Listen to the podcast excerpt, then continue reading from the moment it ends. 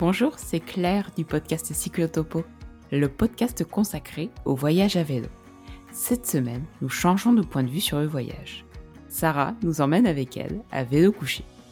Elle nous raconte son coup de cœur pour ce type de vélo et comment avec lui, elle est partie en solo pour trois grands voyages à travers l'Europe. Pour son premier voyage à vélo couché, Sarah est partie en 2018 de France en direction des îles britanniques. Elle a ensuite rejoint les Pays-Bas, puis l'Allemagne. Partie à la découverte des autres et de soi-même, Sarah décidera de stopper l'aventure seulement au bout de trois mois. Elle nous expliquera pourquoi. Dans cet épisode, Sarah nous embarquera aussi avec elle pour un tour de Islande à vélo couché. Un climat et des paysages bien différents de son dernier voyage, un France-Portugal, réalisé sous la chaleur écrasante du mois de juillet 2021. Cet épisode, c'est l'occasion d'en savoir plus sur le vélo couché, un vélo que je n'ai personnellement jamais testé, mais qui maintenant m'intrigue beaucoup. Je vous souhaite une excellente écoute.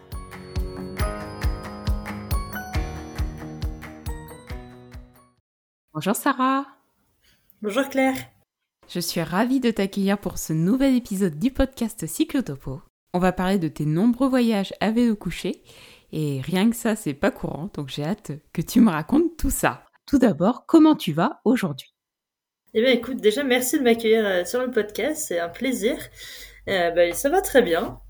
Est-ce que tu pourrais te présenter pour nos auditeurs? Où vis-tu? Que fais-tu dans la vie? Et depuis quand voyages-tu à vélo? Donc moi c'est Sarah, j'ai 27 ans, je suis une tourangelle euh, immigrée en région parisienne euh, tout récemment. Euh, dans la vie, je suis professeur d'EPS dans un petit collège et pour la partie la plus plaisante, je suis aussi cyclotouriste et je fais pas mal de sport en dehors, voilà. Mon petit, mes petits plaisirs de la vie, le voyage à vélo et le sport. Et euh, comment as-tu découvert le voyage à vélo? Qu'est-ce qui t'a donné envie de, de, te lancer dans ton tout premier voyage à vélo? Alors je saurais plus exactement dire ce qui m'a, enfin quand est-ce que j'ai découvert le voyage à vélo. Euh, je sais que c'est une idée saugrenue par contre que j'ai eue quand j'étais au lycée avec des amis. Enfin, j'étais en train de lire un livre en permanence. Euh, ça me passionnait pas et d'un coup j'ai dit à mes amis euh, et si on partait cet été en voyage à vélo? Et c'est comme ça que c'est parti. Et du coup c'était quoi justement ce, ce, premier voyage à vélo? Eh ben on était toutes jeunes donc on était encore lycéennes donc on pouvait pas non plus selon nos parents ah ouais. partir bien loin. Ouais ouais. Donc on a décidé, vu qu'on est de Tours, de partir euh, sur la Loire à vélo qui nous paraissait être euh, plus qu'accessible. Puis ça nous permettait euh, de se donner un objectif d'aller au bord de l'océan. Donc on a fait de Tours à Saint-Brévin-les-Pins à l'époque, tout ensemble. Bah c'est déjà pas mal pour, pour des lycéennes.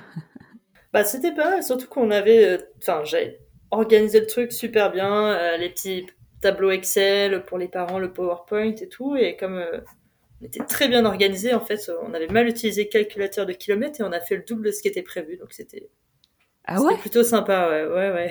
Une belle expérience pour commencer. Ouais, une belle expérience pour pour commencer. Comme je disais avant, euh, tu voyages à vélo couché, ce qui, enfin, en tout cas pour les invités que je reçois, n'est pas commun. C'est vrai que c'est pas courant. Comment t'es venu le déclic du vélo couché? Je suppose que pour ton premier voyage, tu avais un vélo euh, droit.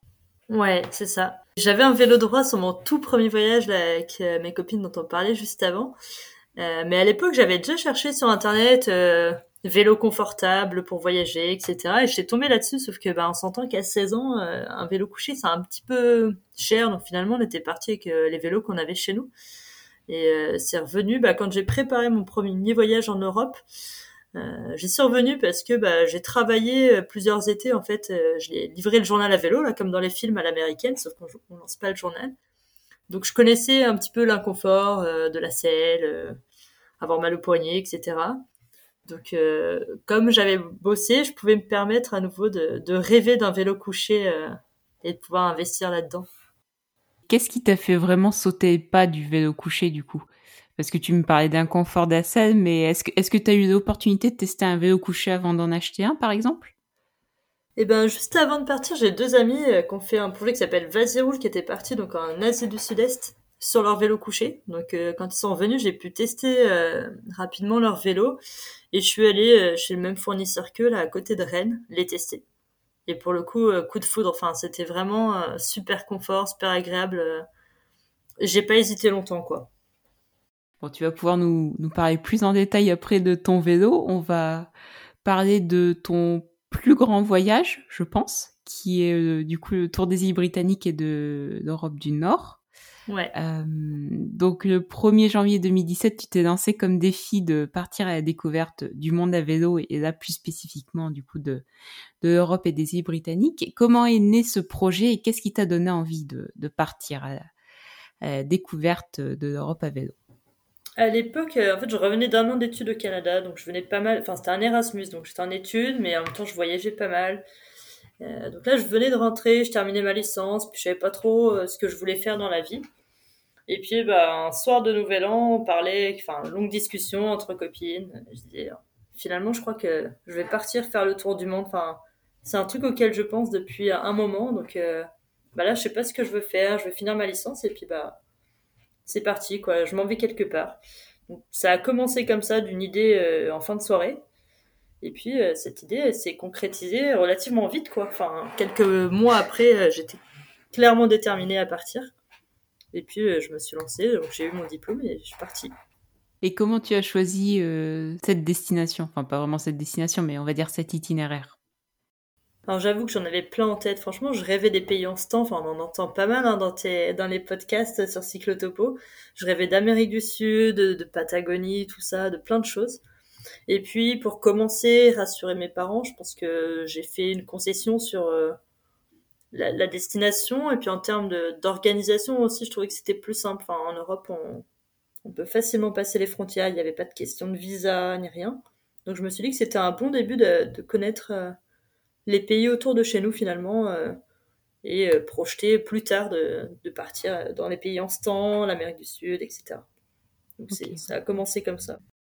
Et, euh, et, tu avais une idée d'un itinéraire avant de partir ou finalement tu t'es guider, euh, guidé par le voyage euh, une fois parti? J'ai essayé de tracer en fait une grande ligne. Donc j'ai pris la carte des Eurovélos et puis j'ai un peu surligné les traits. Et mon idée, une fois que j'ai décidé que c'était l'Europe, c'était de faire finalement les quatre coins de l'Europe.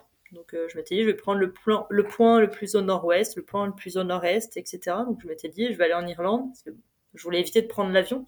Donc j'avais pas prévu l'Islande euh, à ce moment-là. Euh, je vais aller au Cap Nord jusqu'en Grèce, euh, j'irai au Portugal et puis après je remonterai chez moi pour faire une boucle et ne pas avoir à prendre d'avion. Mais c'était vraiment juste, j'ai surligné des Eurovélos et je me suis dit, advienne que pourra, on verra bien au jour le jour ce que je trouve, s'il y a des traces vraiment ou si bah, je prends des petits chemins selon ce que je découvre quoi sur la route. Donc ça s'est fait plutôt simplement quoi, enfin avec ce qu'on trouve sur internet sans, sans trop chercher finalement. Et est-ce que dès le début, tu avais prévu de partir seul ou finalement ça, s'est fait comme ça? Ouais, je suis plutôt quelqu'un de solitaire, donc euh, tout de suite j'ai dit euh, je pars seul. Euh, c'est le challenge, puis bon, après il faut aussi avoir les personnes pour partir avec soi. C'est ça. Mais on aura peut-être l'occasion d'en reparler, mais c'est un choix, un choix finalement, enfin que j'assume complètement et que je suis contente de garder encore régulièrement. De... Même si partir avec des amis c'est cool il y a des avantages et des inconvénients dans les deux, mais c'était un choix dès le départ. Même si ça aurait fait plaisir à ma famille que je parte avec quelqu'un. Et justement, comment a réagi ta famille euh, quand tu leur as annoncé ce, grand voyage? Me connaissant, la première fois que j'en ai parlé, mes parents, ça les a fait sourire. Je pense qu'ils n'y croyaient pas vraiment, en fait. Euh. Et puis au fur et à mesure, j'en parlais tellement que petit à petit, euh, ils ont compris quoi. J'ai acheté le vélo, j'ai fait un logo, j'ai tracé l'itinéraire ils en ont vraiment pris conscience au fur et à mesure que c'était pas, je rigolais pas en fait, j'allais vraiment partir. Et là, ça les a vraiment inquiétés pour le coup. Mais en même temps, ils étaient quand même contents, quoi. C'est un beau projet. Euh, ils trouvaient ça génial de se dire, enfin, ma mère, elle me disait, euh, j'aurais tellement aimé faire ça finalement à ton âge. Et c'est bien que tu oses, mais en même temps, euh, bah, ça leur fait peur, quoi. C'est l'inconnu. Ce qui est normal, comme, comme tous les parents, je suppose. C'est ça. C'est une réaction de parents qui aiment leurs enfants. On leur en veut pas. Heureusement. Et euh, donc, tout à l'heure, tu me disais que tu avais euh, économisé pour pouvoir t'acheter ton vélo couché. Comment tu as fait pour le reste du matériel? Est-ce que c'est du matériel que tu avais déjà? Est-ce que tu, y a des choses dans lesquelles tu as particulièrement investi? Bah, Le plus gros investissement, ça a été le vélo. Euh, après, tout ce qui était matériel de camping, vu que je revenais du Canada, j'avais réussi à ramener les équipements que j'avais de ma traversée en stop. Donc euh, j'avais déjà une tente, j'avais déjà investi dans un matelas, un duvet, Et puis pour le coup, il y a un partenaire qui m'en a offert un aussi. Donc euh, j'ai fait avec des choses que j'avais déjà et vraiment l'investissement c'était le vélo. Le reste, euh, j'ai aussi pris des choses que j'avais dans mes placards. Quoi. Sur les vêtements, j'ai pas particulièrement acheté de, de choses nouvelles. Quoi. Donc tu me parlais de ton vélo couché tout à l'heure. Mon amour. Ouais, bah, j'allais te dire justement que tu me disais que c'était ton coup de cœur pour te citer. Je, je pense que tu adores ton vélo couché quand tu, comme tu viens de me le dire, mais euh, quels sont pour toi les grands avantages de ton vélo et est-ce qu'il y a quelques inconvénients au vélo couché? On va dire en général, euh, après expérience que tu as de, tout, de tous tes voyages. effectivement, c'est mon coup de cœur, mon vélo couché. Je m'en séparerai plus, c'est certain, même si, m'arrive de reprendre un vélo droit de temps en temps. Mais euh, grand, enfin l'avantage pour moi, c'est indéniable, c'est le confort. J'ai jamais eu mal au dos, jamais eu mal aux fesses, au cou, au bras, euh, même en faisant des grosses journées sur le vélo. Enfin, j'ai fait des journées à plus de 100 km et euh, je me suis jamais arrêtée en me disant euh, j'en peux plus, quoi, j'ai mal partout. Euh, je pense que ça aurait pas été le cas sur un vélo droit. Comme je dis toujours, hein, je suis mon vélo couché, c'est mon canapé. En fait, je suis super bien installée. Donc ça, c'est son premier avantage. Deuxième avantage, je dirais que à vélo couché, on a une position qui fait qu'on a une vue super ouverte sur tout ce qui nous entoure. Et puis les sensations là d'être euh, ouvert à la route, enfin, on est vraiment dans une position qui nous procure euh, une sensation assez dingue, je trouve, sur le vélo, euh, particulièrement en descente, hein, on s'entend. Et le troisième point, et ça, j'aurais pas pensé avant de partir, c'est le potentiel rencontre du vélo couché. Enfin, ça apporte en fait, il a ce côté un petit peu original, on le voit pas, enfin, on le voit pas souvent sur les routes. Euh, du coup, les gens euh, s'arrêtent, discutent, euh, prennent des photos. Bon, c'est aussi un avantage et un inconvénient. Hein, pour le coup, il y a des moments où je suis contente de rencontrer du monde comme ça. Puis, par moments, j'ai l'impression un peu d'être un animal dans une cage au zoo qu'on prend en photo sans trop me demander mon accord. mais ça, dépend de mon humeur du jour, on va pas se mentir. Et si je devais y trouver un inconvénient à ce vélo, bah, il y en a pas beaucoup. Enfin, en fait, par rapport à l'usage qu'on en a, je trouve en voyage à vélo, parce que c'est dans la montée hein, que je vais le moins vite, euh, surtout quand on est chargé. Mais je pense que si on compare avec un vélo droit, je vais certes moins vite, mais euh, je suis pas sûre que tous les cyclos qui ont un vélo droit se mettent régulièrement en danseuse non plus euh, sur des longues montées. Donc finalement, je suis pas si perdante que ça parce que je gagne tellement en confort sur le reste que c'en est pas un inconvénient en fait. Il y a juste un dernier point sur lequel, enfin, je sais que ça fait peur à beaucoup de gens et ça faisait peur à ma famille ce qu'on se dit avec le vélo couché, c'est que c'est bas et que du coup, c'est beaucoup moins visible sur la route. Et du coup, qu'on est plus en proie finalement aux automobilistes. Finalement, je me suis rendu compte que c'était exactement l'inverse. Pour le coup, déjà, je suis pas si basse que ça parce que j'ai pas un vélo couché euh, de course euh, qui est au ras de la route. Je suis un peu plus haute. Et puis, je trouve que les voitures, au final, comme elles connaissent pas, bah, elles ont tendance à davantage s'éloigner, si tu veux, et puis même à ralentir parfois bah, pour prendre une photo, parce que c'est drôle de voir un vélo couché chargé. Euh, du coup, si ça peut en rassurer certains, euh, là-dessus, je, enfin, je trouve qu'on n'est pas moins en sécurité sur un vélo couché, et puis on met un petit fanion euh, à l'arrière et on est d'autant plus visible, quoi. Bah, écoute, c'est des très bons points pour le vélo couché. Tu es notre première euh, voyageuse à vélo qui voyage à vélo couché, donc. Euh... Ça me fait plaisir de, de promouvoir le vélo couché euh, en voyage, mais je sais que je suis pas la seule à être sur un vélo couché sur les routes. Niveau niveau budget, euh, bon, je suppose euh, que le vélo couché est quand même moins accessible, voire beaucoup moins accessible qu'un vélo droit. Effectivement, ouais. Est-ce que tu peux nous donner un ordre d'idée? Alors pas forcément ton vélo, mais je suppose que quand même tu t'es renseigné sur d'autres modèles de vélo. Comme t'en as un, je t'es plus alerte quand tu vois passer un vélo couché. Mais en gamme de prix, combien il faudrait pour une personne qui souhaiterait euh, s'équiper, voilà, moyenne gamme? Je pense que les moins chers sont autour de 1000 euros. D'accord. Ou, ou d'occasion, en tout cas, peut-être. Et après, bah, c'est comme tous les autres vélos, ça peut très vite monter. Et en fait, sur les vélos couchés, enfin, en tout cas, moi, sur celui que j'ai acheté, donc le mien, il coûte euh, un peu plus de 2005 euros avec les options euh, que j'ai. C'est, en fait, c'est finalement, c'est les options qui coûtent un petit peu euh, plus cher. De, faut rajouter un porte-bagages, faut rajouter le rétroviseur ou prendre un siège plus ou moins confortable c'est peut-être ça qui fait un petit peu grimper la note euh, au final. Mais bon, c'est un investissement sur le long terme, donc euh, un minimum d'entretien et, c'est du solide quoi. Et puis je pense qu'on est plus vite sur un, vélo moyenne gamme, voire haut de gamme, euh, sur ces vélos-là que sur les vélos droits où on trouve vraiment de tout quoi. Oui, vu que tu as moins de demandes et bah forcément oui, tu c'est un peu comme je suppose comme les tandems ou les ou les tandems Pinot. Ouais, je pense. Et puis pour le coup, il y a aussi ce petit plaisir de se dire, euh, bah, je choisis un petit peu toutes mes composantes, parce que comme c'est fait euh, presque à l'unité, on va dire, enfin, Mm. un peu fait à la chaîne quand même, mais euh, on peut choisir la couleur, enfin, le nombre de porte-bagages, le type de guidon, etc. Donc euh, on a l'impression quand même de personnaliser son vélo et qu'il est un petit, un petit peu unique, quoi. Et on le rend unique avec nos voyages, donc euh, Donc, encore plus. Ju- Justement, et, par- et porte-bagages, parlons-en. Comment, comment tu fais pour euh, charger ton vélo couché? Où est-ce que tu mets tes sacoches Euh, Comment tu répartis le poids? Bah, finalement, ça fait un peu comme euh, un vélo droit. hein. Je peux mettre euh, quatre sacoches et si je voulais, je pourrais en mettre six puisqu'on peut mettre un troisième porte-bagages. Donc moi, j'en ai un sous les fesses en fait. Euh, c'est possible parce que moi, j'ai un guidon euh, qui est juste devant moi. Euh, parce qu'il y a plusieurs types de guidons. Enfin, je vais peut-être pas m'étaler sur le sujet, mais euh, moi, je. Enfin, j'ai un porte-bagages sous les fesses et un porte-bagages à l'arrière au-dessus de la roue arrière. Donc je peux, je mets quatre sacoches et puis si je veux, bah, je rajoute un sac sur le dessus à l'arrière. Puis j'ai un petit espace là, entre mes deux sacoches avant où je peux rajouter quand j'ai besoin de l'eau ou de la nourriture, euh, ce que je veux. Mais le seul truc qu'on peut pas avoir, c'est la sacoche de guidon. Mais euh, moi, ma sacoche de guidon, en fait, c'est ma sacoche latérale euh, avant.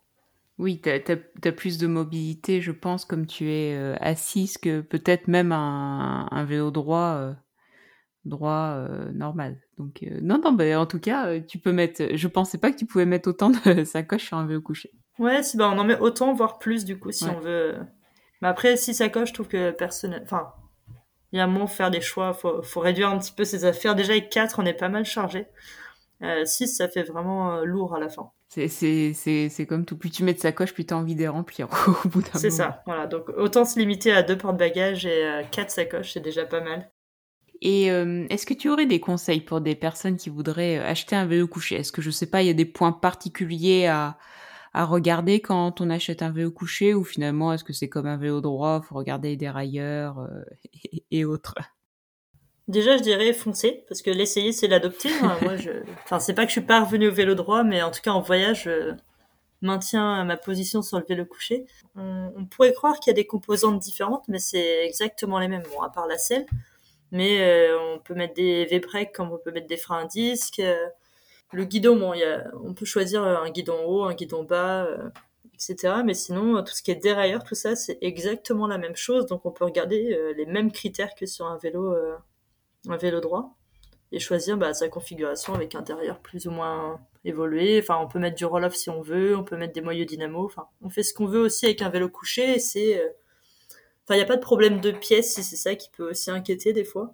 C'est que bah, c'est les mêmes quoi. Il y a juste la chaîne qui est plus longue finalement et les câbles des fois. Mais moi, je sais que j'ai des câbles de, de, vélo droit qui sont sur mon vélo et ça passe.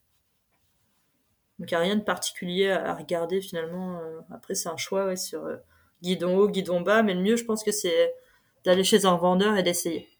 Enfin, je sais qu'il y a plusieurs revendeurs qui permettent aussi de louer le vélo sur la journée ou même sans le louer, de l'essayer plusieurs fois euh, et faire des essais avec différents guidons. Moi, c'est ce que j'avais fait à l'époque et on, on choisit vite. Et pour le coup, on apprend vite à en faire. Enfin, je me suis pas remise complètement au vélo. J'ai vite trouvé mes marques sur le vélo couché. Mais il faut l'essayer. Plein de bons points pour le vélo couché et finalement dans ton témoignage, on... quand tu nous parles, bah, on se rend compte que c'est pas si différent qu'un vélo droit. Non, c'est pas si différent que ça, vraiment. Donc on va refermer la parenthèse du vélo couché pour revenir sur ton voyage du coup euh, Pas de souci. en Europe. Une question toujours budget, et j'aime- j'aime bien le budget. Est-ce que tu t'étais fixé euh, déjà un temps limite pour ton voyage et euh, est-ce que tu t'étais fixé aussi un budget pendant ton voyage? Alors, un temps limite, je m'étais dit que je partais à peu près un an. Puis j'avais une petite phrase que j'aimais bien, c'est que je disais, je pars pour un an, peut-être plus, peut-être moins. Parce qu'en fait, je voulais avoir cette liberté de me dire, bon, entre guillemets, j'ai aucune obligation au retour. Donc, euh, si je veux partir euh, un an, bah, je pars un an. Si je veux partir deux ans, je pars deux ans. Et puis si au, finalement, au bout de trois mois, bah, comme ça a été le cas, hein, on en reparlera après sûrement, euh, je veux rentrer, bah, je rentre. Donc euh, voilà, c'était un an, peut-être plus, peut-être moins. Et du coup, je m'étais dit qu'avec un budget euh, environ à peu près, enfin ouais, à peu près 10 000 euros tout inclus avec l'investissement matériel et départ, ça, ça passait. Et puis bah, ça correspondait pas mal à ce que j'avais euh, mis de côté pour ce voyage. Donc je visais à peu près 10 euros par jour. Et euh, je pense, enfin, j'ai pas fait mes comptes jusqu'au bout, mais je pense que j'étais dans le vrai. Enfin, en fait, avec la générosité des gens sur la route, notamment là via Warm Shower, que plusieurs cyclos ont déjà évoqué sur Cyclotopo, je m'en suis très bien sortie. Enfin, après, j'étais pas là à compter tout le temps, mais 10 000 euros, c'était le budget que je m'étais donné pour un an, sur vraiment tout inclus, le matériel au départ, donc le vélo, et tout ce qui était bateau s'il y avait besoin, parce que bah, je traversais quand même mer et océan, enfin mer surtout. je me suis dit que ça irait bon, un budget qui reste quand même assez raisonnable une fois que tu as enlevé euh, du coup le prix du, du vélo et, du matériel. Euh, donc tu es parti à vélo le 8 avril 2018 euh, depuis la petite ville de Monet, donc c'est près de Tours. C'est ça, à côté de Tours pour situer les châteaux de la Loire. La Loire à vélo et autres comme tu nous en as parlé au, tout début. Donc tu es parti pour un tour des îles britanniques et de l'Europe du Nord. D'exactement, j'ai retenu 4357 kilomètres. si tu le dis, je veux bien le croire, je, je suis pas très chiffre. Je pense que euh, tu l'as quelque part, donc. Sûrement. Est-ce que tu peux nous raconter ton départ? Est-ce que tu appréhendais ou est-ce que tu avais hâte de partir? Ouais, J'avais hâte de partir. Vraiment, là, j'avais l'impression que c'était euh, la liberté qui, qui s'ouvrait à moi. Enfin, j'avais vraiment hâte, puis en même temps, c'est un moment particulier. Enfin, je dirais pas que j'étais, j'avais pas trop d'appréhension, même si euh, à force, euh, ma famille soit inquiète, enfin, me pose plein de questions sur bivouaquer, dormir chez l'habitant, etc. J'avais un peu emmagasiné quand même certaines inquiétudes, mais j'étais quand même, euh, voilà, j'avais qu'une envie, c'était de partir. Et puis, bah, il y avait du monde. Enfin, pour ceux qui iront voir la vidéo, on m'a fait une haie d'honneur le jour du départ. Enfin, départ devant la mairie de mon petit village. J'ai plein d'amis, de la famille des gens de l'école qui sont venus, enfin vraiment du, du monde. Donc c'est, j'étais soutenue et c'est vrai que ça, ça met presque une pression en fait. Mais euh, bah, j'avais hâte de partir et en même temps voilà, j'étais triste un petit peu de, de quitter les miens pour euh, une durée un peu indéterminée quoi. Ouais, je, je comprends, mais c'est vrai que dans le dans le film, c'est c'est assez impressionnant tout le monde qui est là pour pour t'encourager. Ouais, non, c'était génial et je les remercie euh, encore pour ça et ils étaient aussi là au retour donc ça fait vraiment plaisir. J'en doute pas. Donc tu t'es dirigé, euh, tu as traversé toute la Bretagne pour commencer, de ton village euh, jusqu'à Roscoff. Ça s'est passé comment cette, euh, cette traversée de, de la Bretagne C'était franchement chouette. Enfin, en fait, moi je connaissais pas trop ce coin de la France, même pas du tout. Bon, j'avoue que je l'ai traversé un petit peu vite, ouais. mais c'était les premiers jours sur le vélo, donc vraiment j'avais ce sentiment de liberté, tout est possible. Enfin, je voguais sur mon vélo de ville en village, enfin, au bord de l'eau. C'est vraiment pas désagréable. Et pour le coup, moi, je m'attendais à être dans le cliché. Enfin, là, les Bretons vont me détester. Euh, J'allais me prendre la flotte. On était au mois d'avril. Euh, et finalement, j'ai pris des coups de soleil dès les premiers jours ouais. en Bretagne. Donc, euh, mon premier achat en Bretagne, ça a été de la crème solaire. C'était quand même. Euh, enfin, c'est une petite anecdote, mais moi, je m'y attendais pas. Et non, c'est vraiment tranquille. J'ai fait canal de Nantes à Brest, du coup. Enfin, je suis partie par la Loire à vélo, et puis j'ai rejoint le canal. Et c'était vraiment agréable pour commencer, plutôt plat, enfin, un bon petit échauffement avant de, partir euh, en Irlande, quoi. Et j'ai reçu un super accueil. Enfin, vraiment, j'ai fait du warm shower tous les, les 13 premiers jours en France. Je crois que j'ai passé ouais, 13 jours en France avant de passer la frontière. Et j'étais accueillie chaleureusement partout. Enfin, vraiment, c'était un, très beau départ. Et, je remercie encore les gens qui m'ont accueilli sur la route. Euh, c'était un plaisir de les rencontrer et de découvrir euh, leur région. Tu nous donnes envie. Donc tu as pris le bateau, comme tu nous disais, pour aller de Roscoff euh, jusqu'en Irlande, jusqu'à Cork. C'est ça. Ça ressemble à quoi l'Irlande à vélo? Est-ce que tu pourrais nous en dire plus? Bah moi je m'attendais à rien de particulier, enfin j'avais juste ces images euh, du Connemara quoi en tête. Et euh, pour le coup c'est très verdoyant, hein, sans surprise. Il y a pas mal de moutons, tout ça, mais c'est assez vallonné. J'ai suivi moi pas mal la, la côte essentiellement, j'ai juste traversé un petit peu par les terres un peu, enfin vers le nord-ouest. Mais euh, ouais, très verdoyant, euh, assez vallonné, et puis vraiment chouette. Enfin, moi j'ai beaucoup aimé les paysages. Euh, j'ai pas mal alterné en fait ouais, entre terre et océan, et du coup, c'était pas désagréable. Vraiment, l'Irlande c'est vraiment chouette, c'est un beau pays. Et enfin, moi je serais même prête à y retourner, surtout dans le nord. Le nord c'est vraiment mon petit coin préféré, c'est beaucoup moins touristique et il y a des coins vraiment sympas dans le Donegal, tout ça. Et donc c'est en Irlande que tu as bivouaqué pour la première fois ou pareil tu, tu as trouvé des personnes pour, pour t'héberger le soir? Alors beaucoup moins. D'accord. En fait il y a deux choses, c'est que déjà il y avait beaucoup moins de warm shower euh, en Irlande, c'est assez peu développé. Il y en a eu quelques-uns, dont euh, Paul, une rencontre franchement euh, extraordinaire. C'est un monsieur vraiment charmant. Mais il y en a peu, et pour le coup, les 13 enfin, les premières nuits que j'ai faites warm shower du coup, je me suis rendu compte que c'était quand même assez prenant après une journée de vélo. Enfin, c'est, c'est génial d'échanger avec euh, des locaux, tout ça. Mais c'est un côté, euh, t'arrives, t'es fatigué.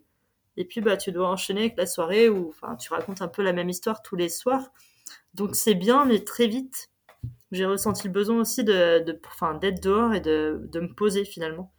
De pas avoir cette obligation tout le temps, parce que ça t'oblige aussi à faire des étapes précises.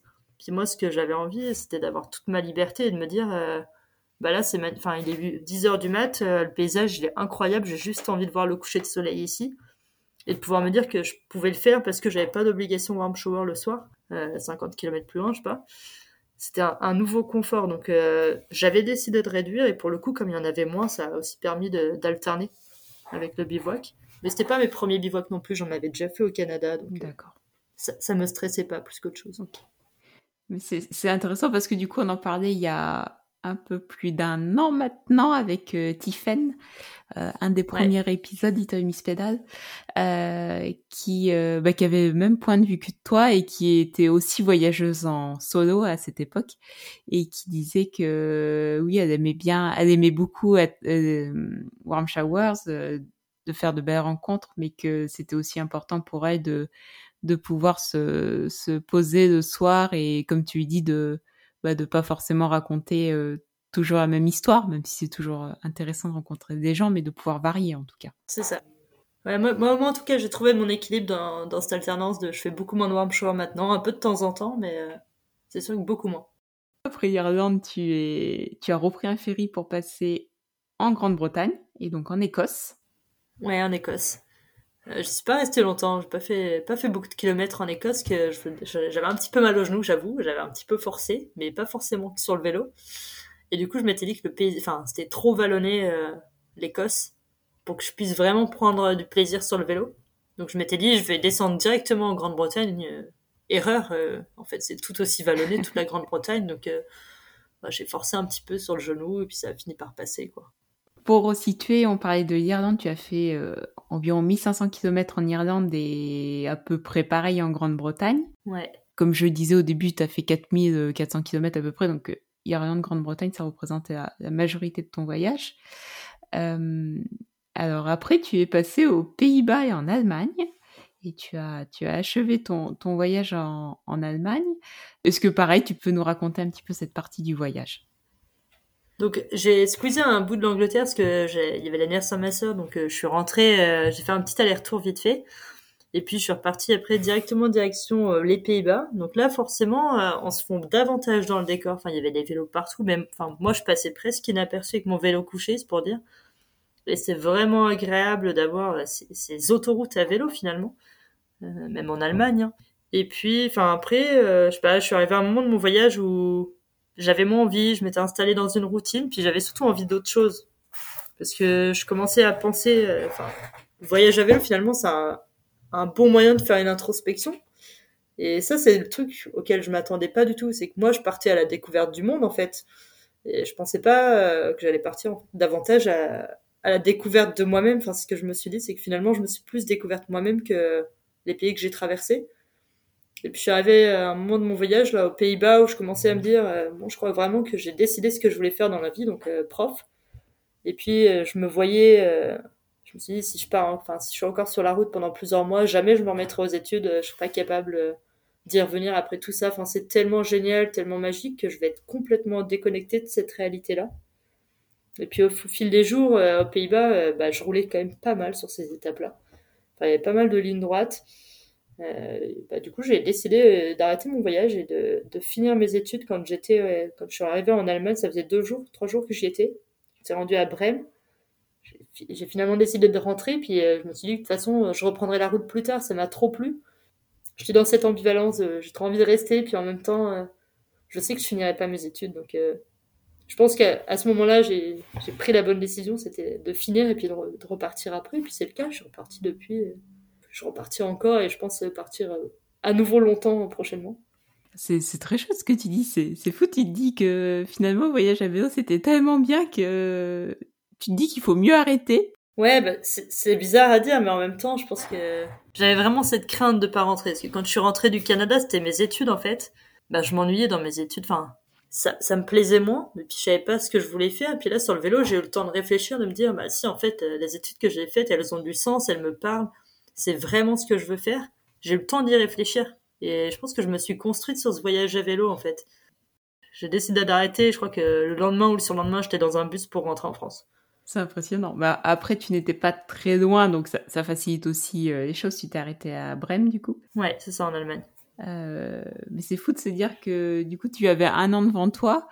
Enfin, tu avais un an devant toi, mais je suppose qu'après cette année, euh, tu avais peut-être prévu aussi de finir tes études. Non, j'avais rien prévu parce que vraiment, je, je venais de terminer ma licence et je savais pas si j'allais euh, poursuivre sur un master ou si j'allais trouver un boulot, quoi. Je savais pas ce que je voulais faire du tout. Donc vraiment, c'est le voyage. bah, je sais pas ce que je veux faire, donc je voyage, quoi. J'ai le temps, on est jeune et moi, je suis, je vis pas pour travailler en fait, donc euh, je vis pour, je veux profiter de la vie. Donc, euh, j'étais parti comme ça, mais sans, voilà, sans objectif particulier au retour. Euh. Il a été dit justement que j'allais sûrement trouver ma voie dans ce voyage-là, et c'est le cas. le cas. Donc j'ai trouvé ce que j'étais venu chercher aussi, quoi. C'est ton, ton pèlerinage à toi, Nico. c'est ça. Avant de clore le chapitre sur ce voyage, est-ce qu'il y a une rencontre, une anecdote qui, qui t'a particulièrement marqué et dont tu voudrais nous parler? Des rencontres, il y en a eu plein. Enfin, ce que je disais avec Warm Shower, j'ai rencontré vraiment beaucoup de gens, et puis même des gens qui m'ont accueilli comme ça, en fait, spontanément. Euh, de, je suis là sur la place du village, puis on me demande ce que je fais là, puis euh, je cherche un endroit où dormir, et finalement j'arrive chez les gens, donc j'ai plein de visages en tête. Et enfin, ces gens-là, je les remercie, mais enfin, il y a eu plein de belles rencontres vraiment. De... Je saurais pas en garder une seule, mais c'est ce que je disais, en fait, la plus, enfin, c'est un petit, c'est un peu égoïste de dire ça, parce que je remercie vraiment tous les gens qui m'ont accueilli sur la route, les gens qui m'ont suivi, encouragé, enfin, c'est une vraie motivation. Mais je crois que la plus grande rencontre que j'ai faite, et je pense qu'il y a plein de voyageurs solo qui doivent faire cette réflexion, enfin, j'espère aussi, c'est que la plus grande rencontre que j'ai faite, c'est moi-même. Enfin, c'est ce que je te disais juste avant, c'est, c'était une vraie période d'introspection. Et, euh, enfin, il y a eu des belles rencontres euh, avec d'autres gens, mais la plus belle rencontre que tu fais, c'est toi, en fait. T'as le temps de réfléchir tellement à tellement de choses, t'as du temps.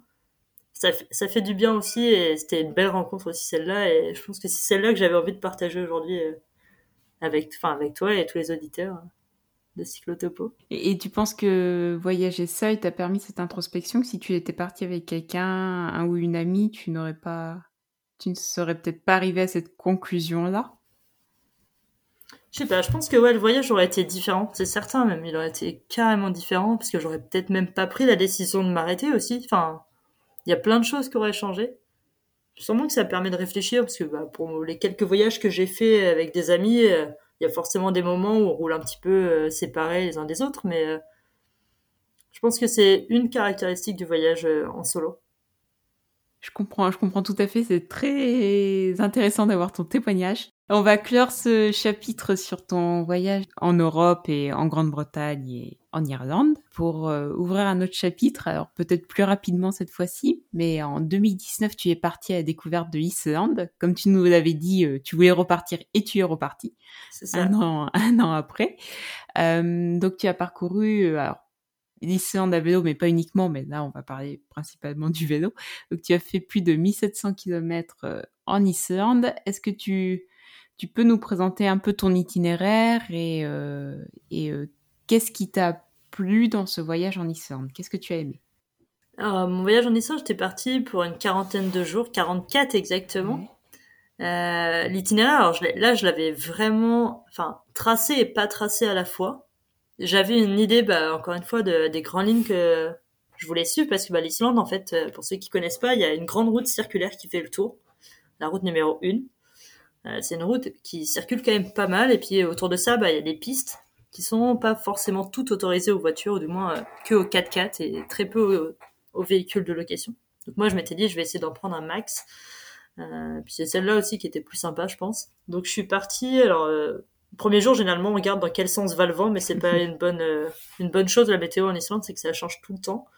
Donc je suis partie un petit peu au nord et puis en fait par les terres. Donc j'ai j'ai traversé, alors j'ai fait la F550, euh, une piste euh, près d'un glacier, puis après je suis remontée par la F35, qui est aussi une piste en plein milieu de l'Islande, pour la traverser du coup du, sud au nord. Euh, j'ai suivi ensuite, enfin, je fais le petit tour d'une péninsule, la péninsule de Trolas Kagi. Alors, j'écorche sûrement son nom, mais c'est une péninsule franchement chouette. Puis après, bah, j'ai fait le tour dans le sens des aiguilles d'une montre par la route numéro 1 majoritairement, parce a un moment, il n'y a plus trop de choix. Enfin, en fait, c'est des pistes avec des guets traversés en plein milieu des terres, la route numéro 1, plus près de la côte, on va dire. Donc, j'ai complété ma boucle comme ça à vélo. Euh, puis rendu dans le sud, j'ai fait un, trek de plusieurs jours parce que c'était mon rêve. Ce trek, euh, ça faisait des années que j'en entendais parler et que je voulais faire. Et puis j'ai fini en revenant euh, quasiment au niveau de la capitale à vélo. Puis après, comme tu le disais, j'ai fait un autre bout en voiture, mais ça c'était pas prévu. Mais j'ai fait pas mal le tour de l'Islande. Tu as bien sillonné l'Islande quand on regarde la carte, c'est assez impressionnant. J'ai pas fait toutes les routes, mais j'en ai fait, euh, j'en ai fait vraiment un beau morceau. Mais c'était le voyage de mes rêves. Enfin, ça faisait des années que j'y pensais à l'Islande. Donc euh, vraiment celui-là, je voulais pas le rater. Il était même pas question d'écourter le voyage euh, là-bas. C'était plutôt le prolonger le plus possible. Et on, parle souvent de la météo en Islande qui peut être assez capricieuse. quel est ton retour d'expérience? je, je, ne vois pas, je vois pas de quoi tu parles. il y, a, y a un truc qui est sympa, moi je trouve, quand tu arrives en Islande, c'est qu'il y a un bike pit à l'aéroport. Donc ça, c'est génial pour tous ceux qui veulent partir en Islande. Le bike pit, sachez que c'est un, un, local, enfin c'est deux conteneurs euh, mis bout à bout, avec du matériel pour euh, remonter son vélo, puisqu'on doit le démonter dans l'avion. C'est trop bien. Et c'est génial, et il y a un panneau euh, avec plusieurs petites images et qui rappellent quelques détails à considérer en Islande. Euh, avant de monter sur son vélo justement. Et je l'ai beaucoup aimé parce qu'il est, il est dans le vrai mais à 200%. Et euh, justement sur le vent, euh, il rappelle, il y a une petite phrase, bon c'est en anglais, mais qui dit qu'ici le vent elle défie les lois de la gravité et tu peux te pencher à 45 degrés donc avec ton vélo dans le vent latéral et tu tombes pas. pour le coup, j'ai expérimenté. C'est vraiment vrai. Enfin, on peut être quasiment penché près de la route sans tomber. Le vent nous tient en fait. Puis je rajoutais même à ça qu'il peut être de face aussi et que tu vis, l'expérience de, faire une descente en pédalant à fond. Et t'es pas à 10 km heure, c'est assez frustrant. Mais le vent est assez incroyable en Islande. Et pour le coup, il est jamais dans ton dos. Faut pas chercher pourquoi, mais il est jamais dans notre dos. Et euh, la deuxième chose, bah, c'est la pluie. Et donc là, euh, ce panneau-là, euh, je me rappelle, il, te dit, enfin, vous n'êtes pas venu ici pour faire du vélo par beau temps, donc faites avec. Et c'est, enfin, ce panneau, il est génial. Moi, je l'ai pris en photo tout de suite parce que tout ce qui, enfin, c'est des icônes avec une petite phrase à chaque fois et tout ce qui est dit est vrai. Enfin, je crois que j'ai sur, il y a peut-être 20 icônes et que sur les 20, j'ai dû en vivre 19, quoi. T'as vraiment les quatre saisons en une journée en Islande, c'est incroyable. Et niveau météo, du coup, comment tu t'organisais pour les hébergements? Tu, tu bivouaquais euh, coûte que coûte ou tu devais prendre des logements durs euh, parfois à cause de la météo? Bah moi, quitte à faire qu'un avec la nature, parce que vraiment la nature, elle est, enfin, là-bas, je manquais de superlatifs, c'est grandiose, enfin, c'est ouais, euh, j'ai épuisé mon dictionnaire de superlatifs, donc je voulais faire qu'un, enfin qu'une avec la nature, donc euh, j'ai bivouaqué. J'ai bivouaqué et fait du camping, mais j'ai jamais dormi euh, dans un truc en dur. Mais bon, j'ai pas pris la pluie tous les jours non plus, donc c'était, j'arrivais à chaque fois à faire sécher ma tente. Il y a peut-être une, un soir où j'ai planté ma tente humide mais pour le coup, euh, je m'en suis quand même bien sortie. Mais euh, on fait avec la météo. Enfin, la tente, faut la planter euh, par, enfin, en fonction du vent quand on se couche. C'est sûr que si tu mets ta tente dans le mauvais sens, le vent, ça va être l'enfer. Enfin, déjà pour la planter, j'ai cette image sur la, F35, on était plusieurs cyclos. Et en fait, on, a on était notamment deux cyclistes de femmes seules. Et le soir, en fait, on s'est dit, non, mais on prend qu'une tente sur les deux. Enfin, moi, j'avais une tente de place, elle aussi. On a tellement galéré à en, monter une, parce qu'il fallait mettre les vélos ou des cailloux dessus pour pouvoir la tenir, qu'on a dit, on en monte qu'une. C'est impossible d'en monter deux euh, ce soir. Enfin, on était trop fatigués, donc euh, faut, s'adapter. C'est pas pas évident tous les jours, mais il faut s'adapter. Je n'en doute pas, pour avoir vu quelques images de, de Et tu es parti en été, il faut le préciser, peut-être? Ouais, bah, y a, en fait, il n'y a pas trop d'autres choix. Enfin, il y a des cyclos hein, qui le font en, hiver et je les félicite. Mais euh, en fait, faut faire attention quand on part en Islande sur les dates, c'est que euh, jusqu'en juin, des fois, il y a des routes qui restent fermées. Euh, enfin, il y a encore de la neige à certains endroits. Donc, il y a des, des, routes qui sont fermées encore tardivement dans la saison. Donc, pas forcément tout faire à toutes les périodes. Et pour le coup, enfin, même c'est un peu comme la Norvège, pour ceux qui font la Norvège, tout ça, c'est que l'ensoleillement bah, pour le coup, en été, il est génial, mais le reste de l'année, enfin, en hiver, il fait nuit une bonne partie de la journée, alors que justement, en été, euh, j'ai rarement vu la nuit noire, en fait. Et quand on pense à Isern, on pense euh, aux grands espaces. Euh, moi, j'ai une question. Comment tu faisais pour te pour les ravitaillements Est-ce que tu prenais plusieurs jours de nourriture avec toi? Et surtout, coût de la vie. pareil, quand on pense à Isern, on pense que le coût de la vie est quand même assez élevé. Est-ce que tu as des trucs et astuces? Alors, c'est vrai que c'était l'appréhension que j'avais au départ. Donc, euh, enfin, t'as quatre gros budgets finalement quand tu quand tu voyages. Euh, c'est comme tu dis, manger, euh, des fois visiter parce que ça peut vite monter aussi, te loger et te déplacer. Donc pour le coup, nous, il y a des budgets à vélo ça pose pas trop problème pour le coup. Enfin, le déplacement, le vélo, ça coûte rien. Tu payes pas la location d'une voiture qui coûte vraiment cher en Islande pour le coup. Enfin, ça coûte juste le billet d'avion.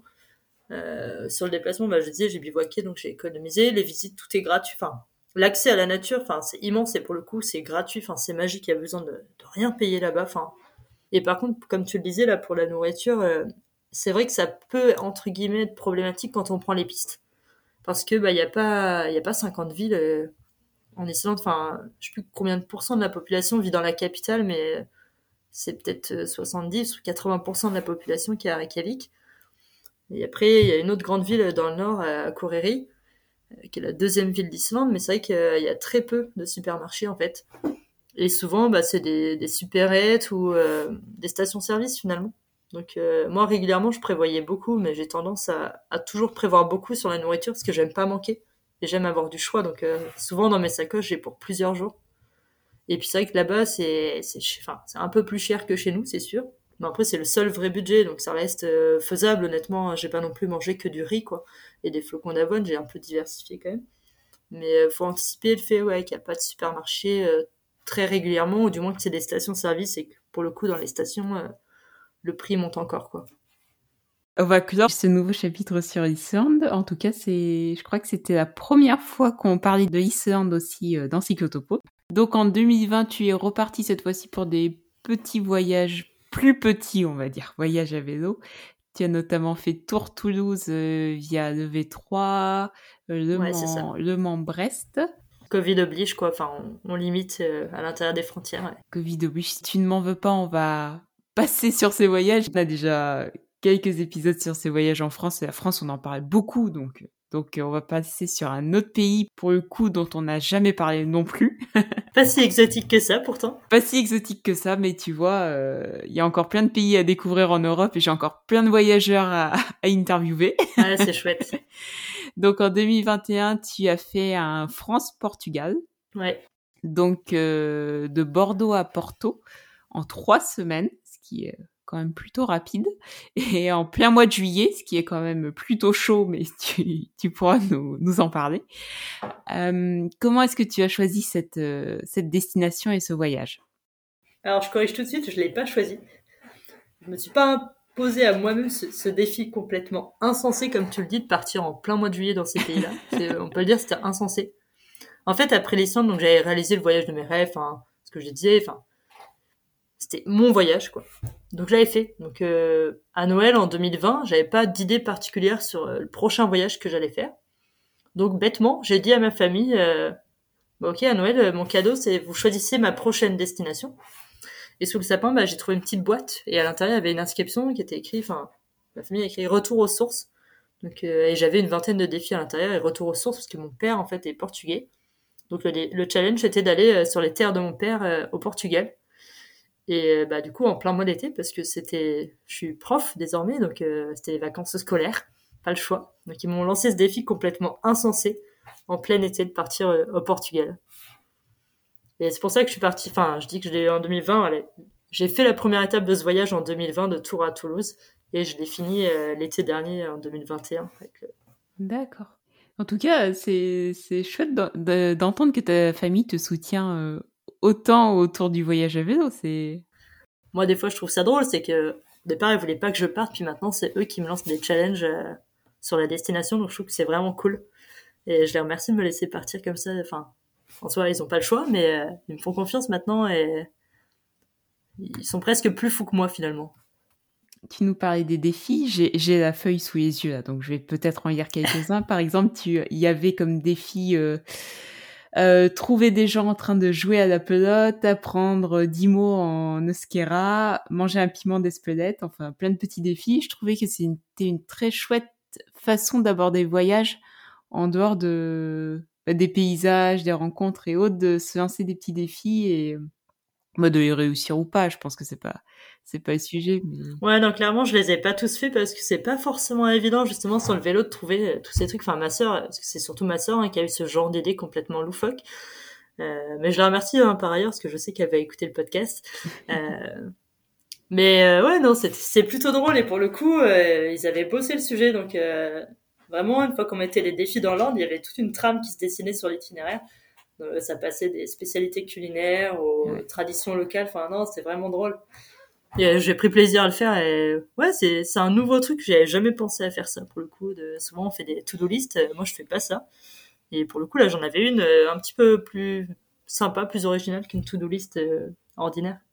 C'est une superbe idée et peut-être même avec des voyageurs qui voyagent avec des enfants, ça peut peut-être donner. Très bonne idée, ouais.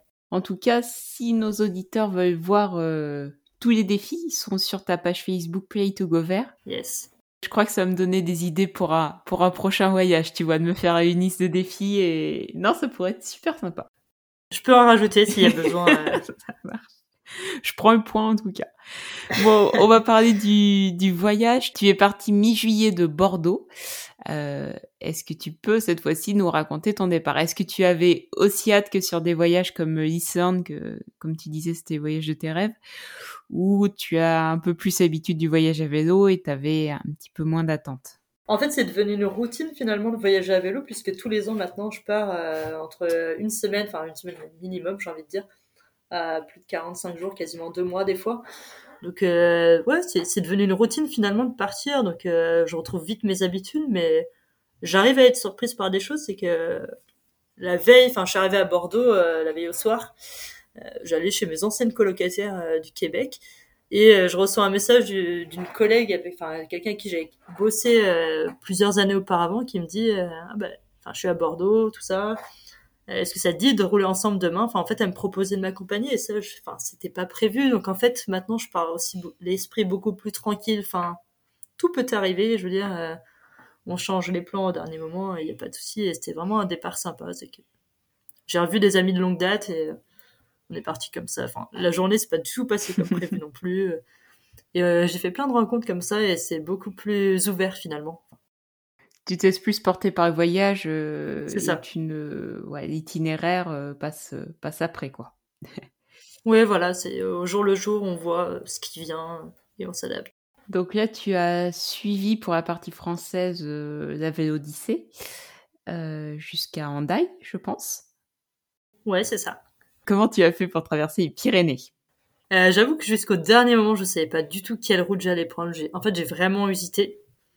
Et puis euh, au dernier moment, je sais plus dans, quelle ville, ville ou village j'étais, j'ai dit bon allez, je prends la côte et je verrai bien après. Euh, parce que je crois que sur les Eurovélos, il y a, y a un tracé, mais alors je sais plus quel numéro, qui rejoint Pamplonne. Et, euh, donc je les rejoins après les Pyrénées, même si on les évite pas complètement. C'est pas plat, faut pas croire. Il n'y a pas d'alternative plate en fait. Euh, après, cherchez pas ouais à les éviter. C'est le chemin qui a fait ça. Il y avait des challenges au bord de l'océan, donc je suis allée prendre le challenge au bord de l'océan. Mais je pense que c'était quand même le côté le moins pointu que j'ai pris, on va pas se mentir, mais il faisait, en fait, il y a un moment, il faisait tellement chaud que j'ai choisi de limiter la casse sur le dénivelé, quoi. Et, et, comment tu faisais pour gérer la chaleur qui devait déjà être bien intense en France et encore plus en Espagne? Bah, Enfin, c'est difficile à gérer, donc euh, j'ai pas eu trop d'autres options là que je me suis mise à l'heure espagnole. Je connaissais pas encore, j'avais jamais expérimenté, mais euh, j'ai pas eu le choix. Donc je me levais souvent très tôt je me rappelle, il y a des matins où je me suis levée à 5h, 5h30, juste pour profiter d'un tout petit peu de fraîcheur quand je partais. Et j'ai essayé de faire un max de kilomètres le matin. Parce qu'en fait, dès, 9h, je pense qu'il faisait 25-30 degrés des fois. Donc je roulais jusqu'à midi. À midi, ça devenait déjà, enfin, c'était déjà insupportable. Enfin, même à 9h, hein, j'étais trempée. Donc euh, je m'arrêtais au moment de la pause déjeuner, puis je, enfin, je restais à l'endroit où j'étais, c'est possible près d'un point d'eau, ou en tout cas à l'ombre quand j'en trouvais. Et je restais jusqu'à 18h à, à, me poser, à lire, à prendre mon temps en fait. Et je repartais ouais, sur les coups de 18h, 18h30 pour rouler un petit peu le soir jusqu'à temps qu'il fasse nuit. Parce que sinon, j'avançais pas, en fait. Donc, non, la chaleur, ça a été compliqué à gérer. C'est pour ça que je dis que c'est un défi complètement insensé qu'ils m'ont lancé. C'est qu'il y, a peu d'ombre, en fait, sur ce itinéraire-là. Enfin, il y en a jusque... En France, j'en ai eu de l'ombre. Euh, peut-être que sur les 200 premiers kilomètres, euh, même pas, ouais, peut-être 100 en, Espagne, j'en ai eu. Et après, c'est le désert. Donc euh, l'ombre, c'est que quand il y a un village et il y en a pas tant que ça non plus. Donc c'est difficilement supportable, mais heureusement, il y a de l'eau partout. Donc tu es passé du coup par les terres, comme tu nous disais, par Burgos, Valladolid. Ça ressemble à quoi cette partie de l'Espagne à vélo? Bah, il fait chaud parce que c'est assez désertique. Enfin, pour ceux qui vont euh, au Portugal euh, par l'autoroute, euh, c'est un peu le même paysage. Enfin, il n'y a pas grand chose. Pour le coup, enfin, je suis passée de l'Islande où c'était incroyable. Tu passais des terres de glace aux terres de feu. Là, j'avais juste, enfin, ouais, le désert et beaucoup de champs, de, de temps en temps une olivrée ou un truc comme ça, mais puis des beaux villages quand même. Il y y a, vraiment des beaux villages avec des petites églises, enfin, des trucs un peu typiques espagnol, enfin vachement en pierre, tout ça. Donc c'est mignon. Mais c'est vrai qu'il y a, beaucoup de kilomètres au milieu de, rien, quoi. Enfin, après, tout dépend, son rien à soi, mais c'est vrai que moi, traverser juste des champs et, des déserts, enfin, c'était pas ma passion non plus. Même si ça a un côté charmant, hein, mais euh, c'est, ouais, c'est pas les paysages qui, qui me font rêver moi personnellement. Même si, voilà, les petits villages étaient sympas et qu'il y a, y a cet aspect, euh, pèlerinage en fait. Enfin, c'est le chemin de Saint-Jacques de Compostelle, on peut pas, on peut pas l'oublier non plus. Euh, donc il y a le côté pèlerinage qui, qui compense entre guillemets, enfin qui on voit du monde du coup, qui rend le truc un peu sympa, mais je dirais pas que les paysages sont extraordinaires. Euh, donc là, on a parlé des deux tiers de ton voyage. Est-ce que tu peux nous, nous parler du dernier tiers de ton voyage euh? Moi, mon challenge, c'était, enfin voilà, je devais retourner au Portugal. Donc mon défi, c'était le Portugal. Donc le jour où je suis arrivée à la frontière, c'était pour moi, 95% du, challenge était relevé. En fait, j'y étais. Euh, je l'avais fait en moins de trois semaines. Enfin, parce que c'était un peu, enfin, la timeline a été vraiment short. Et d'ailleurs, je me suis tellement pressée qu'en fait, euh, un jour et demi, deux jours avant de passer la frontière, je me suis blessée, encore une fois. Euh, je crois que je suis spécialiste du fait. en fait, enfin, j'ai raté un trottoir, j'ai mal, je l'ai attaqué avec le mauvais angle et du coup, je suis tombée. Enfin, je passais pas au-dessus de mon vélo parce que je peux pas passer par-dessus mon vélo, mais je me suis bien esquintée au niveau des jambes. Et puis, bah, je faisais beaucoup de kilomètres, la chaleur. Enfin, je pense pas que j'étais déshydratée, mais il y a pas mal de paramètres qui ont dû jouer. Donc, euh, je passais la frontière un petit peu dans la douleur. mais euh, ça a rendu le truc encore plus, plus fort. Je pense que j'étais tellement contente d'atteindre l'objectif que la frontière, elle avait beau être moche, parce que pour le coup, c'était un barrage hydroélectrique. Euh, je l'ai passé la frontière au niveau de Mirando del Douro, un truc comme ça. Euh, bah, voilà, j'ai pris une photo sous un panneau qui était clairement pas le plus magnifique, mais moi j'étais juste euh, super contente d'avoir relevé le challenge qu'on m'avait lancé. Puis ça, ouais, ça, ça avait une portée euh, toute symbolique. Enfin, toute la dimension familiale, c'est la route des vacances euh, de la famille régulièrement, donc ça, ça avait du sens pour moi. Même si ouais, ces derniers kilomètres, j'ai pas mal poussé le vélo parce que j'avais une jambe de bois, je pouvais à peine pédaler en fait. Je pédalais qu'avec ma jambe gauche sur le moment. Et puis, euh, bah, du coup, ça a un peu changé les plans sur la fin du voyage où physiquement, j'étais plus trop là, même ma tête, enfin, j'avais réalisé le challenge, donc euh, j'étais beaucoup plus libre après. C'était fait, quoi. J'avais, j'avais fait le challenge, donc après, c'était plus en mode vacances. Euh, j'avais mon vélo, mais bah, j'ai fait des alter, enfin, j'ai alterné avec le train aussi, parce que j'étais, j'étais plus là physiquement. Mais pour le coup, j'en ai peut-être plus profité justement du Portugal euh, parce que j'étais moins à me dire faut que je fasse des kilomètres, euh, faut que j'avance. Oui, tu, tu, avais réalisé ton défi, fait à vélo ce que tu faisais peut-être en voiture avec, euh, avec ta famille et Ouais, c'est ça. Tu es arrivé à Porto en alternant vélo et train, si j'ai bien, si j'ai bien compris. Ouais, c'est ça, le long du Douro. Donc ça, mais, enfin, ma famille, forcément, sur le Portugal, ils avaient plein de conseils à me donner. Et la vallée du Douro, c'est vraiment magnifique. Enfin, je suis passé du coup du désert euh, entre guillemets espagnol. Et encore sur la fin il y en avait moins. J'avais retrouvé les canaux tout ça. Mais euh, là c'est très verdoyant. Les vignes en terrasse euh, des oliveraies des amandiers et tout. Enfin d'un coup ça a changé le paysage vraiment. Puis les températures étaient plus clémentes aussi. Enfin il y avait un peu plus d'ombre tout ça. Et j'étais bah, le long d'un fleuve. Donc non vraiment c'est enfin c'est un peu tout enclavé le Douro mais c'est vraiment magnifique. Donc j'ai pris un train à un moment donné le long du Douro, enfin vraiment ça longeait au plus près. Et c'était magnifique. Vraiment, j'ai adoré ce, ce coin-là du voyage. C'était, c'est top. Et puis pour le coup, il y a toute une expérience culinaire euh, qui est sympa aussi euh, au Portugal. Comme quoi, par exemple? Ah, les pastéis de natte. C'est la petite pâtisserie. C'est un peu comme euh, un flan. Mais là, ça serait. Mais ma famille va, va détester que je ça. C'est pas un flan, mais. Non, mais ça y ressemble. Une base un peu. Voilà, c'est une pâte un petit peu feuilletée avec une crème vanille et manger un petit peu chaud là. C'était parfait après une journée de vélo pour, pour avancer. C'est un délice. Pour conclure euh, ce, voyage France-Portugal, est-ce qu'il y a un défi qui t'a particulièrement marqué et que tu as, que tu as relevé? Je me rappelle de la Francescina, la spécialité euh, de Porto. Ouais. C'est un espèce de croque-monsieur euh, énorme. J'avais jamais vu ça. Enfin, je savais pas ce que c'était avant de le commander. Donc la surprise était de taille. Hein. C'est un espèce de croque-monsieur XXL. avec plein de viandes différentes, une espèce de sauce par-dessus, et il y a des frites servies à côté de ça. Là, euh, j'ai pas tenu le pet. Enfin, j'ai pas pu tout manger en fait. Celui-là, je me rappelle parce que j'ai une bonne fourchette, mais pour le coup, là, c'était au-dessus de mes capacités. Pour rebondir là-dessus, on peut découvrir tes défis sur ta page Facebook Play to Go Vert, comme, on l'a dit tout à l'heure. Et sur ta page Facebook, tu partages aussi euh, les récits de tes voyages à vélo. Donc, euh, tous les voyages dont on vient de parler, plus encore. Et euh, tu as aussi un site internet du même nom. En quoi pour toi c'était important de partager tes voyages via les réseaux sociaux et via ton blog? Bah, je pense au début, comme beaucoup, hein, c'était plus pour mes proches. Enfin, ma famille, ils me suivaient là-dessus. Et puis, bah, au final, euh, il y a toujours un petit peu. Euh, enfin, il y a des gens qui repartagent. Et du coup, tu te retrouves à avoir d'autres cyclos qui viennent voir ta page. Et c'est cool de pouvoir échanger là-dessus. Mais vraiment, au départ, c'était plus euh, mon carnet de voyage partagé au quotidien avec mes amis, ma famille, enfin, les gens avec qui j'ai pu travailler avant. Puis je partage dessus. Enfin, moi, j'essaie de, partager dessus les bons comme les mauvais moments. De, on va pas se mentir, il y, a, des moments plus ou moins difficiles dans les voyages à vélo. Et euh, je pense qu'il faut qu'il y ait cette réalité-là aussi. Puis ça fait voyager les gens, donc c'est toujours agréable. Et des fois, les gens se rappellent même mieux de, certaines anecdotes que moi. Tu vois, les, défis, moi, il y en a pas la moitié, je pense, donc je me souviens vraiment. Et euh, des fois, on me rappelle des trucs. Euh, je suis obligée d'aller de retourner voir mon carnet entre guillemets qui est en ligne. Mais ouais, ça, c'est plus pour partager. Et puis je pense que après coup, je pense que c'est aussi un moyen de montrer que, que c'est accessible à tout le monde, et notamment aux femmes en solo. Ça, c'est un truc où on dit toujours, euh, voilà, les femmes, euh, bah, c'est plus, plus difficile de voyager seule quand on est une femme. Et moi, je trouve que c'est, enfin, c'est pas vrai, quoi. Enfin, je suis partie sans problème et euh, il m'est rien arrivé de mal. Après, bah, c'est, la vie, ça peut arriver, mais je pense que voilà, les réseaux sociaux aussi, c'est un bon moyen pour ça de dire, bah, vous pouvez partir en famille que vous soyez sportif ou pas, que vous soyez un homme ou une femme, en solo ou avec des potes, enfin, tout le monde peut le faire, quoi.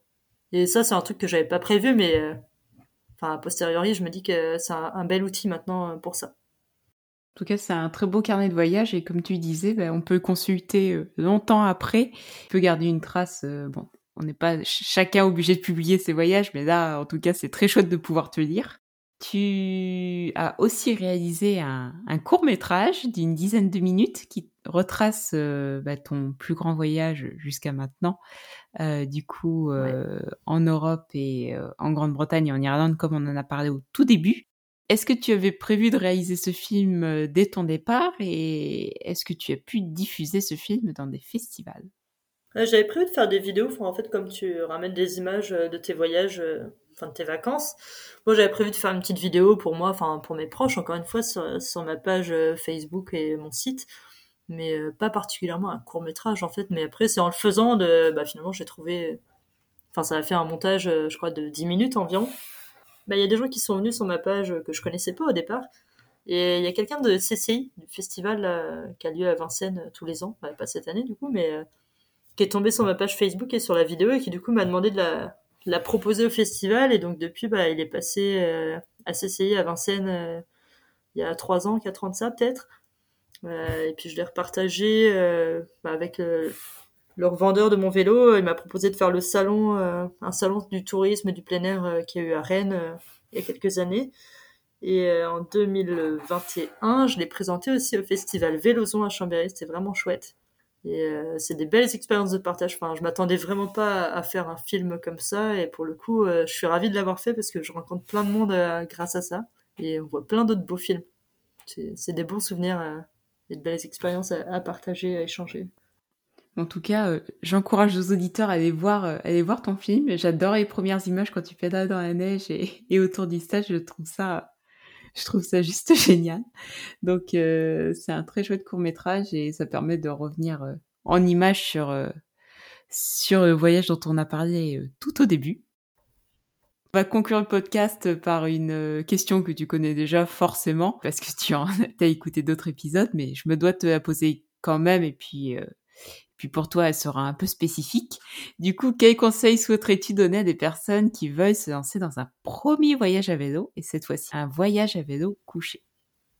Bah, Je vais pas être bien original, hein. je pense que pour beaucoup, c'est le conseil, c'est d'oser. Il faut, faut oser, il faut se lancer.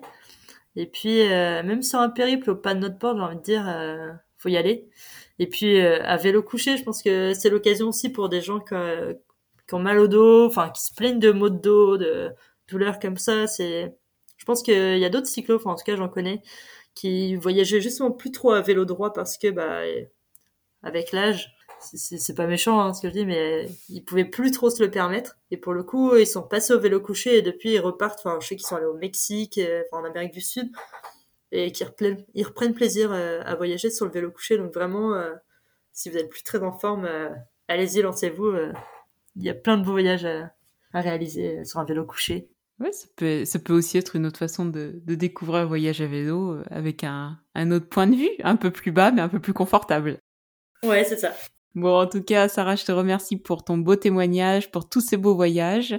Euh, voilà, on a pu parcourir euh, du coup l'Europe, l'Islande, aller même jusqu'au Portugal avec toi euh, aujourd'hui, donc c'est vraiment chouette.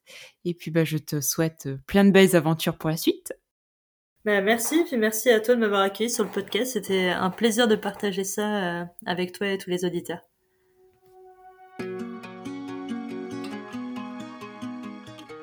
Et voilà, c'est la fin de cet épisode. J'espère qu'il vous a plu. Si c'est le cas, vous pouvez soutenir le podcast en nous laissant une note et un petit mot sur Apple Podcast ou sur Spotify.